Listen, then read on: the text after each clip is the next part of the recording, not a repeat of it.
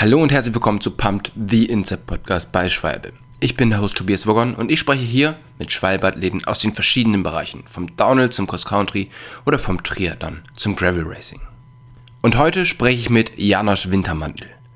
Janosch ist nicht nur selber Gravel Racer, sondern er hat sich zur Aufgabe gemacht, das Gravel Racing, wie er es liebt, auch anderen nahezubringen. Und deshalb organisiert er jetzt Events wie das Octopus Gravel Race oder das Utopia Gravel Race. Was es damit auf sich hat, all das erfahrt ihr in dieser Folge vom Pumped.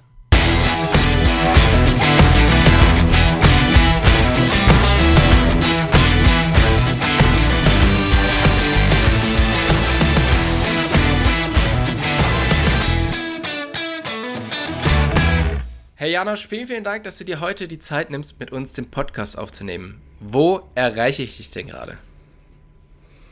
Hey Tobi, äh, ich bin gerade in Marokko, bin gerade in Marrakesch und äh, ja, ein bisschen im deutschen Winter entflohen und äh, arbeite hier an einem Projekt. Genau, also ist Sonne mit Arbeit verbunden. Okay. Ähm, Marrakesch ist jetzt normalerweise nicht so der klassische Ort für ähm, ich gehe mal den Winter weg oder ich, äh, ich gehe mal raus. Wie bist du darauf gekommen, dorthin zu gehen? Ähm, ich habe im Süden von Spanien eins meiner Events und mhm. äh, dann ja, habe gerade einen Monat lang auch kein Apartment, also zwischen Apartments. Und dann war erst der Plan, nach, nach Bali zu gehen, aber Bali, äh, Radfahren ist nicht so gut, man fliegt auch ganz schön weit. Ja. Also auch, und dann dachte ich, hey, warum nicht einfach die Fähre nehmen nach Marokko rüber?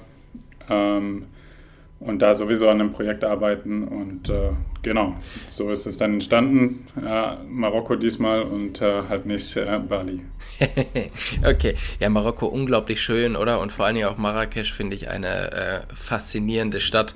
Äh, wenn man mal den Verkehr wegnimmt, dann ist es wirklich super schön dort.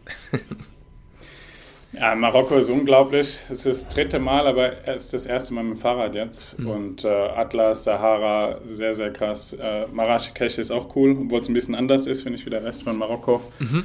Also die, einfach die Gastfreundschaft ist halt unglaublich in, in den ländlicheren Gegenden. In Marrakesch merkt man natürlich schon, dass es auch äh, viel um Feilschen geht und man aufpassen muss, dass man nicht übers Ohr gezogen wird, aber die Stadt hat auch so, ja. so krass viel zu bieten. Also ja, nee, echt. Wer noch nicht da war, Marokko lehnt sich echt sehr, sehr, sehr. Ja, auf alle Fälle. Also ich bin, bin großer Fan und ähm, du sagst, es ist halb Arbeiten, es ist halb Freizeit. Also das heißt, du hast dein Rad dabei und gehst, ähm, gehst auf Touren. Also verfolgst du wirklich einen Trainingsplan oder äh, wie bist du aktuell mit dem Rad dort unterwegs? Ähm, ich bin einmal durchs Land quer durchgefahren, also von Ceuta, das ist so eine kleine Stadt auf der marokkanischen Seite, ähm, durchs Atlas äh, bis an die Küste, mhm. äh, durch die Sahara noch ein bisschen. Und äh, jetzt in Marrakesch hatte gestern Geburtstag, da habe ich mit ein paar Freunden hier gefeiert. Die, Na dann herzlichen Glückwunsch nachträglich. Und äh, genau, deswegen bin ich jetzt gerade in Marrakesch. Ähm, nee, es geht eigentlich nicht ums Training. Bei mir ist es eher so, dass ich äh, auch anfangen werde, Gravel-Reisen anzubieten. Mhm. Und äh, da lohnt sich natürlich für, für Gravel äh, auch Marokko sehr.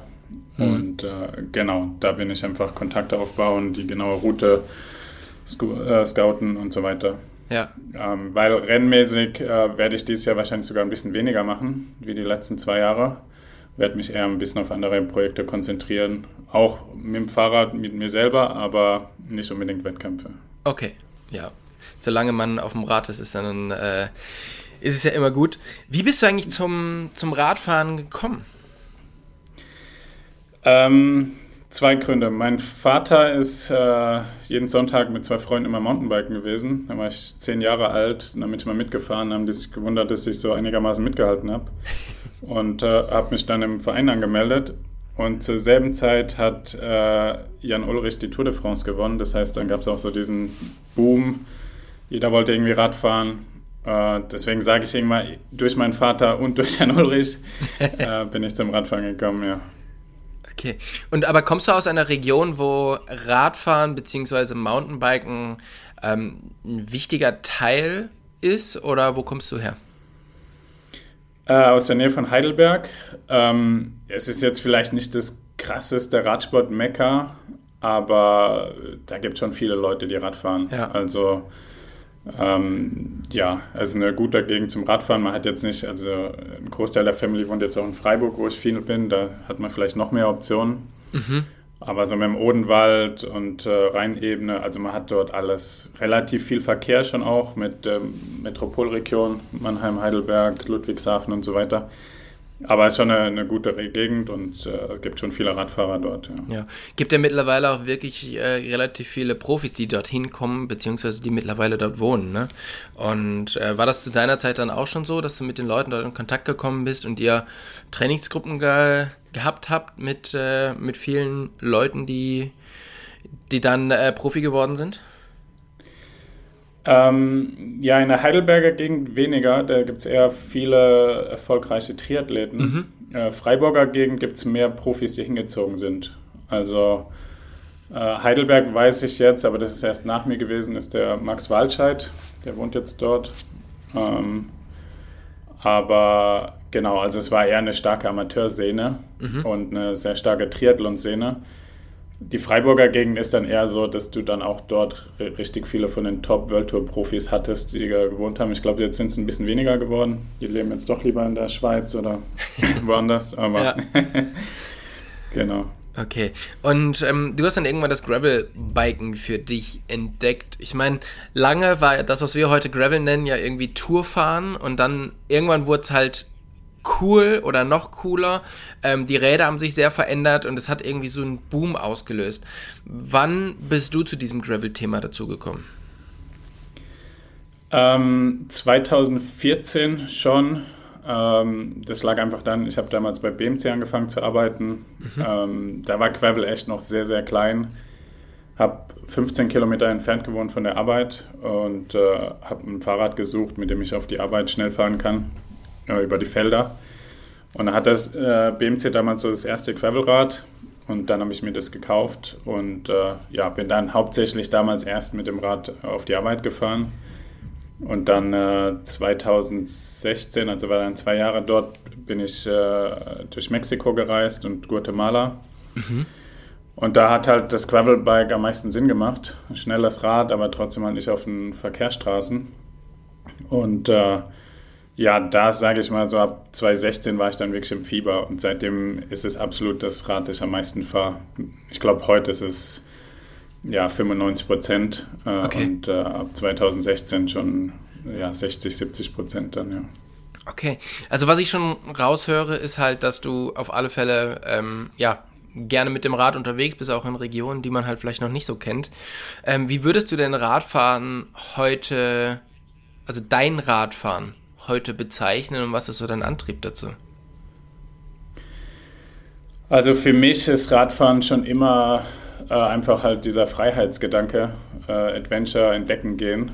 Äh, mhm. Das ist vielleicht auch der Grund, warum ich nie so mich richtig auf die Rennen so hundertprozentig konzentriert habe, mhm. äh, weil ich war nie so der Typ, der einfach nur einen Trainingsplan folgen wollte oder im Kreis äh, um seinen Ort irgendwie die ganze Zeit fahren möchte. äh, ich hatte früher tierisch Probleme, einfach fünf, sechs Stunden Trainingstouren zu machen, was, wenn halt Bundesliga fährst, auch mal machen musst. Mhm. Obwohl das eigentlich mein Talent war, umso länger, umso besser. Äh, da war das halt so, dass ich mir viel einfacher gefallen ist, als ich angefangen habe, äh, mit dem Fahrrad zu reisen. Ja?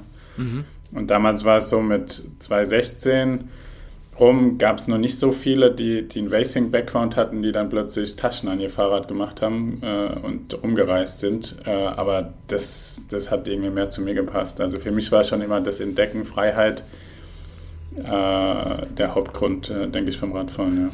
Und was motiviert dich an dem Entdecken und an dem Reisen? Also sind es die unterschiedlichen Landschaften, die unterschiedlichen Kulturen oder wirklich dieser sportliche Gedanke, ich bin da von A nach B gefahren?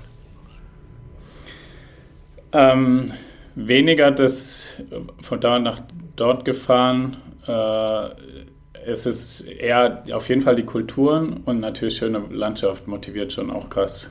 Ähm, und einfach so ein bisschen das Ungewisse. Also wenn dann schon eher der, der Abenteuerfaktor noch, mhm. dass du manchmal nicht weißt, was in den nächsten Hügel oder die nächste Ecke kommt. Ähm, weniger die sportliche Leistung, sage ich mal. Okay. Also zu sagen, hey, ich bin jetzt von dort nach dort gefahren. ich denke, wenn man mal Rennen gefahren ist, dann weiß man, dass man 20.000 Kilometer im Jahr auch fahren kann. Äh, dann muss man sich nicht beweisen, dass man jetzt einmal durch die USA oder so durchfahren kann. Ja. Sondern, ja. Ja.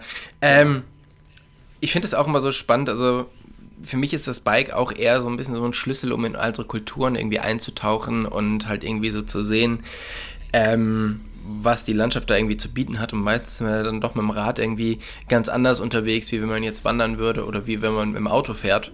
Und ähm, ich finde, das ist halt wirklich ein, ein, total tolles Tool, um so, ja, Länder zu entdecken, ne? Absolut. Also ich glaube, äh, also für mich gibt es zwei oder drei Vorteile sogar, wenn man mit dem Fahrrad reist. Also erstmal finde ich, man fühlt sich besser, wenn man aktiv unterwegs ist, als wie wenn man nur im Auto sitzt oder im Bus sitzt. Mhm. Dann äh, ist es natürlich häufig so, dass die Leute alle von einem Touristenort zum anderen gehen in einem Land. Als Radfahrer, selbst wenn man das auch möchte, ist man ja auch dazwischen. Das heißt, man ist so irgendwie so away from the beaten track, also da, wo alle hingehen. Also man sieht mehr von dem Land, finde ich, weil äh, ja, man ist gezwungenermaßen in nicht touristischen Orten und merkt dann meistens, dass die eigentlich viel cooler sind. Mhm. Ähm, und ja. äh, dann sieht man auch halt irgendwie meist der Natur ein bisschen näher, wenn man auf dem Rad sitzt, wie wenn man jetzt im Auto sitzt und durch die Natur fährt. Ich finde auch gerade so in äh, sehr gastfreundlichen Ländern, wie zum Beispiel Marokko, aber auch ähm, irgendwo in Südamerika oder so, ist es spannend, dass ähm, man als Radfahrer einen ganz anderen Zugang zu den Leuten hat, weil die Leute irgendwie, also die kennen jetzt Wanderer, die von A nach B laufen und die kennen auch Touristen, die halt, wie du gesagt hast, von Hotspot zu Hotspot fahren. Mountainbiker oder Radfahrer haben immer irgendwie so eine Geschichte zu erzählen und ich finde, genau weil die das wissen und daran interessiert sind, kommt man mit denen viel, viel schneller in Kontakt, oder? Also ich habe, ich glaube, es gibt wenig Reisen, wo wir nicht irgendwann am Ende ähm, mit irgendeiner Familie am Tisch gesessen sind und äh, zu Abend gegessen haben, weil wir eingeladen worden sind. Und ähm, ja, das höre ich sonst von Wanderern oder normalen Touristen irgendwie nicht so. Ja, also ich glaube, äh, stimmt dir absolut überein. Also ich glaube, der eine Grund ist, dass man, wie gesagt, nicht dort ist, wo die meisten Touristen halt auch sind. Das heißt, die freuen sich mehr über einen Touristen oder sind nicht einfach nur in dem Tourismus-Business. Ja? Mhm. Und, äh, und auf der anderen Seite äh, ist, äh, glaube ich, sagen die auch so, hey, dieser Typ, äh, dieses Mädel, die, mal, die wollen richtig was von dem Land entdecken mit dem Fahrrad, mit der eigenen Kraft äh, und nicht irgendwie äh, wie so ein Reicher hinter Scheiben oder einfach auf dem Wanderweg äh, nah am Hotel. Ja. ja und ich glaube, das, das ist, ist, was die Leute dann auch, die Einheimischen auch merken, so oh, krass, der, diese Person kommt da auch hin, ja. um einfach äh, mit der eigenen Kraft das Land zu entdecken. Ja. ja. Ja, das ist immer total spannend. Du hast ja irgendwann so ein bisschen zur Aufgabe gemacht, genau das, was du da so fühlst oder wie du das Gravelbiken siehst, auch an andere Leute weiterzugeben. Du hast gerade schon gesagt, du machst Reisen, aber viel mehr organisierst du zwei Rennen beziehungsweise zwei ja, Rennformate. Das Octopus und das Utopia Gravel Race.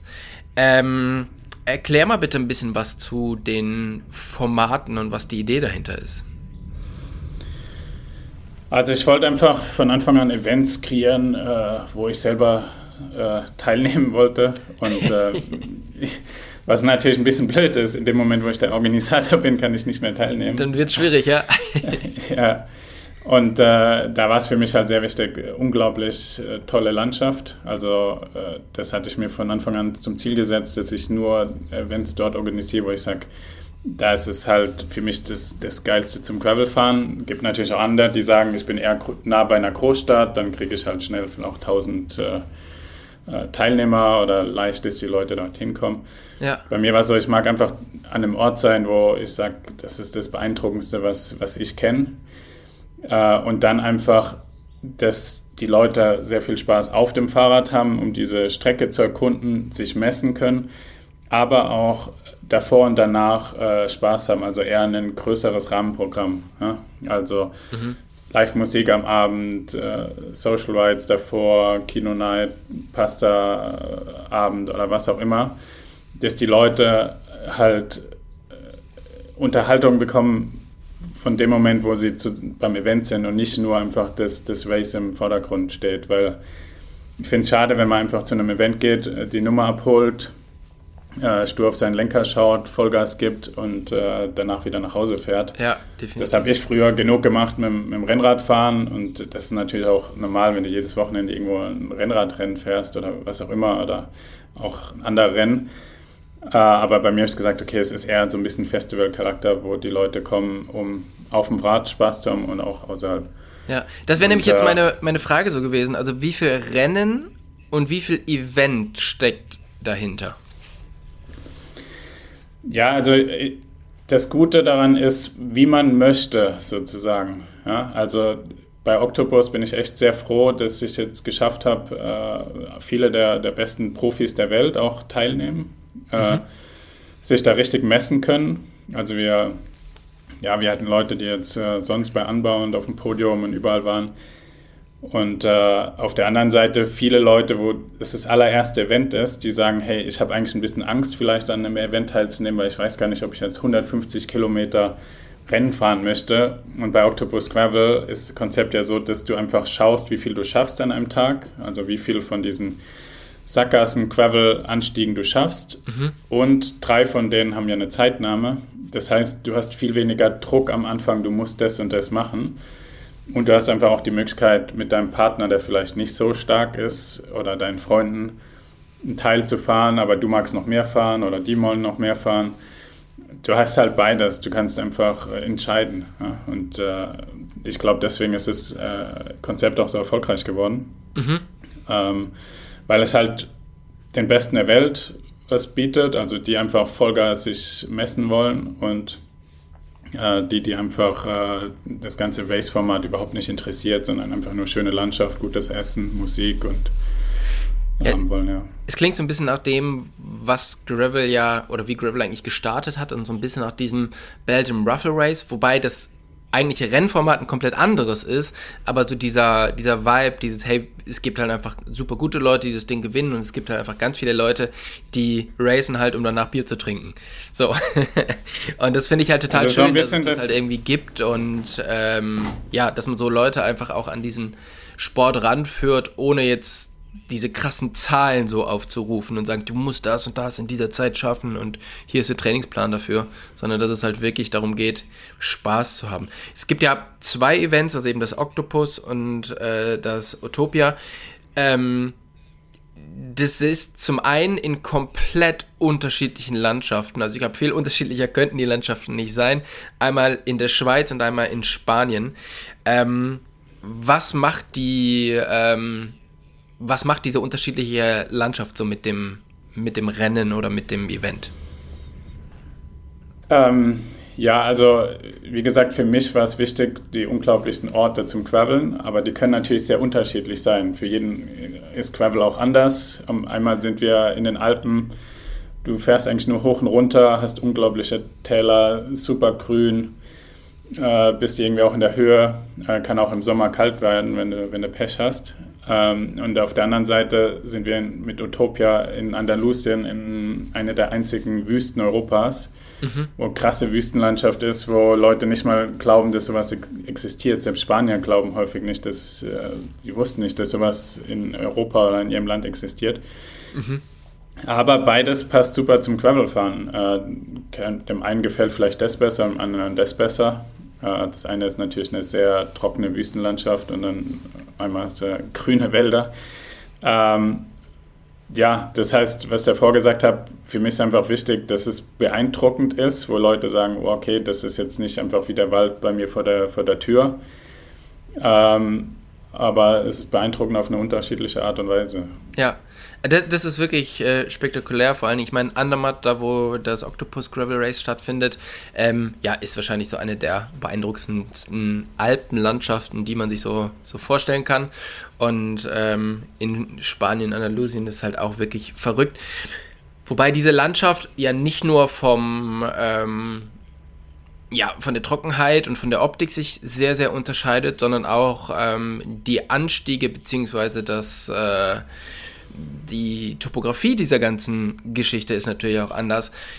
Beim Oktopus haben wir jetzt schon mitbekommen, also es geht halt irgendwie viel die Berge hoch und es ist vor allen Dingen so, so Sackgassen, ähm, Hillclimb. Wie schaut es in Andalusien beim äh, Utopia aus?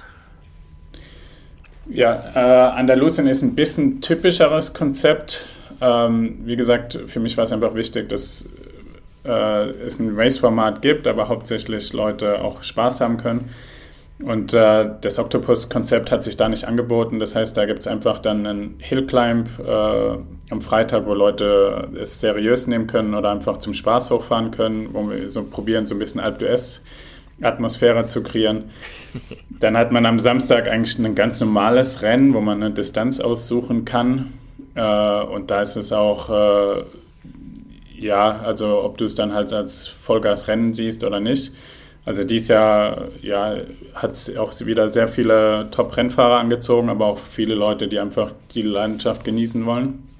Und dann am Sonntag ähm, wollen wir es so ausklingen lassen. Da gibt es so, ja, es, im Balze ist wie so ein, ein See, äh, wo wir einfach gemütlich hinradeln, dann Bier, Musik da gibt. Äh, genau, der Vollgas-Rennfahrer, der geht dann vielleicht schon nach Hause, aber der einfach, der das alles genießen möchte, auch auf der Bike, äh, der kommt dann am Sonntag noch mit und kann man dann gechillter ausklingen lassen. Ja.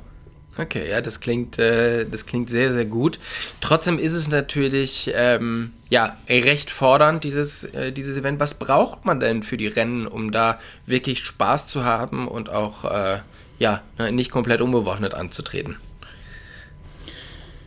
Ja, also ähm, es ist schon nicht schlecht, wenn der Radsport zumindest äh, Sportart Nummer 1, 2 ist. Also man sollte schon irgendwie ein, zweimal die Woche auf dem Rad sitzen. Sonst, äh, glaube ich, wird es schon hart. Äh, ähm, ja, die mittlere Distanz, zum Beispiel 110 Kilometer in äh, Utopia, 1800 äh, Höhenmeter.